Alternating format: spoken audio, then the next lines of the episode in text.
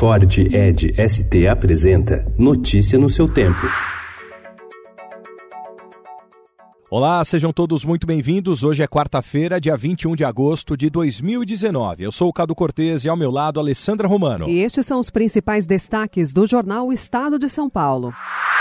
A Caixa lançou ontem linha de crédito para a casa própria com correção pelo IPCA, o índice oficial da inflação. A nova modalidade de financiamento terá taxas de juros entre 2,95% e 4,95% ao ano, mais o IPCA, mais baratas que os juros dos contratos atuais do banco, que chegam a 9,75%, mais taxa referencial, atualmente zerada. Para analistas, indicador é considerado mais instável.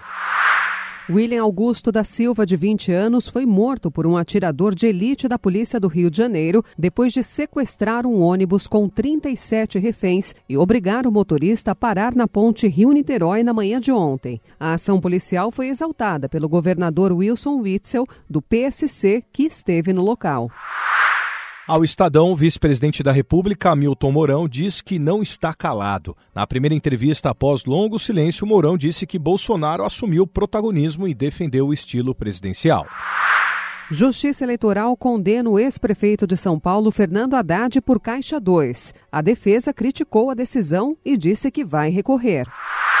DEM e PSDB anunciam aliança. Tucanos e democratas anunciaram apoio mútuo nas eleições de 2020 e 2022. Segundo o presidente da Câmara, Rodrigo Maia, os dois partidos estão cada vez mais próximos e mais fortes.